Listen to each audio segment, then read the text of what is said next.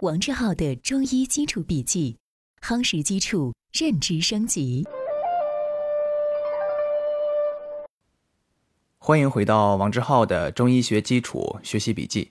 首先，我们来看本节笔记的知识要点：一、整体观念是中医学关于人体自身的完整性及人与自然、社会环境的统一性的认识。整体观念认为，人体是一个由多层次结构构成的有机整体。二、人体以五脏为中心，由经络联络六腑、形体、官窍，构成心、肝、脾、肺、肾五个生理系统，而它们之间又通过经络系统的沟通联络作用，构成一个在系统上完整统一的整体。每个生理系统中的任何一个局部都是整体的一个组成部分。三、生理上的整体性包括五脏一体观和形神一体观。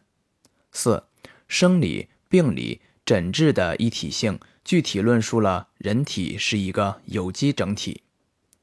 以上就是本节笔记的知识要点，下面进入正文内容。我们将从本节笔记开始。学习中医学理论体系的基本特点。本节笔记我们将从三个方面展开学习。人体是一个有机整体。首先来看第一点：一、生理上的整体性。首先，我们来看整体观念的概念。整体观念是中医学关于人体自身的完整性及人与自然、社会环境的统一性的认识。整体观念认为，人体是一个由多层次结构构成的有机整体。构成人体的各个部分之间、各个脏腑、形体、关窍之间，结构上不可分割，功能上相互协调、相互为用，病理上相互影响。人生活在自然和社会环境中，人体的生理功能和病理变化必然受到自然环境、社会条件的影响。人类在适应和改造自然与社会环境的斗争中，维持着机体的生命活动。人体是一个有机整体。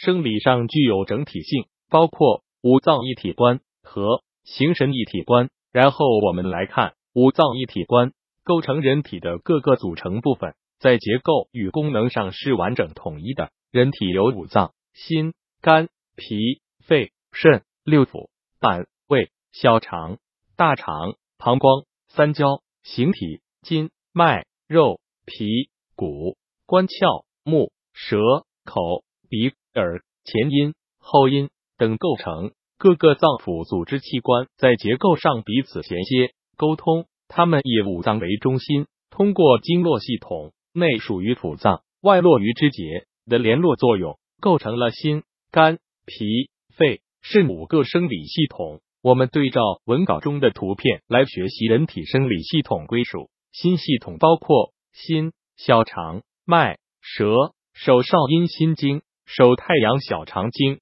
肝系统包括肝、胆、筋、目、足厥阴肝经，足少阳胆经。脾系统包括脾、胃、肉、口，足太阴脾经，足阳明胃经。肺系统包括肺、大肠、脾、鼻，手太阴肺经，手阳明大肠经。肾系统包括肾、膀胱、骨、耳及二阴，足少阴肾经，足太阳膀胱经。学到这里，大家也许有疑问：为什么说人体是一个有机整体？我们可以从如下方面进行思考：人体以五脏为中心，由经络联络六腑、形体、官窍，构成心、肝、脾、肺、肾五个生理系统，而它们之间又通过经络系统的沟通联络作用，构成一个在结构上完整统一的整体。每个生理系统中的任何一个局部。都是整体的一个组成部分，精、气、血、津液分布、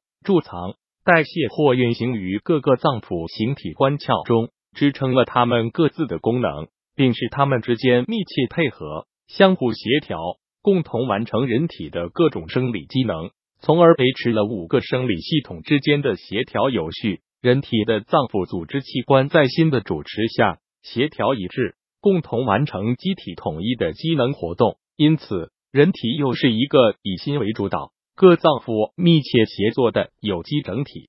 第一大点的最后，我们来看形神一体观。人的形体与精神是相互依附、不可分割的。形体是指构成人体的脏腑、经络、五体和官窍及运行或贮藏于其中的精、气、血、津液等。神有广义与狭义之分。广义的神是指人体生命活动的总体现或主宰者；狭义的神是指人的精神意识思维活动，包括情绪、思想、性格等一系列心理活动。形神一体观，即是形体与精神的结合与统一。在活的机体上，形与神是相互依附、不可分离的。形是神的藏设之处，神是形的生命体现。神不能离开形体而单独存在，有形才能有神。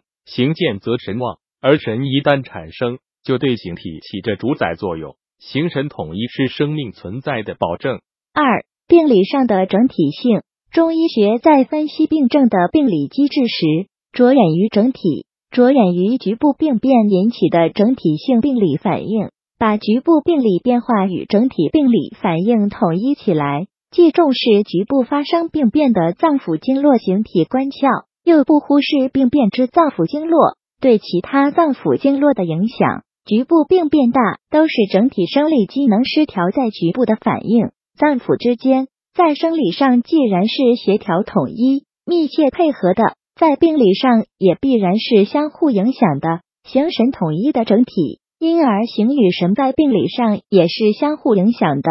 调理五脏精气血可调节人之心理异常，如逍遥散、柴胡疏肝散，可治疗精神亢奋或抑郁。三、诊治上的整体性，人体的局部与整体是辩证统一的。通过观察分析形体、官窍、色脉等外在的病理表现。推测内在脏腑的病理变化，由外察内，视其外因，以知其内脏。验舌与面部色诊，都是中医学整体诊病思想的具体体现。强调在整体层次上对病变部分进行调节，治内御外。如切心火治疗口舌生疮，下病上取；如九百会治疗小儿腹泻，上病下取；如药敷涌泉治疗眩晕。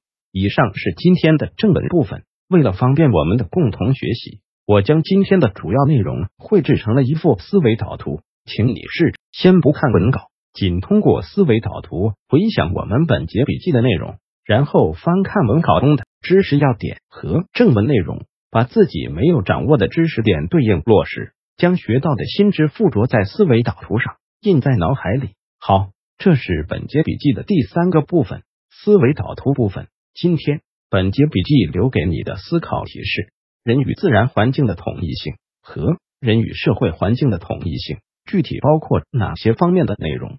请你静心回顾，认真思考。希望今天是美好的一天，你我都能共同进步一点点。我们明天见。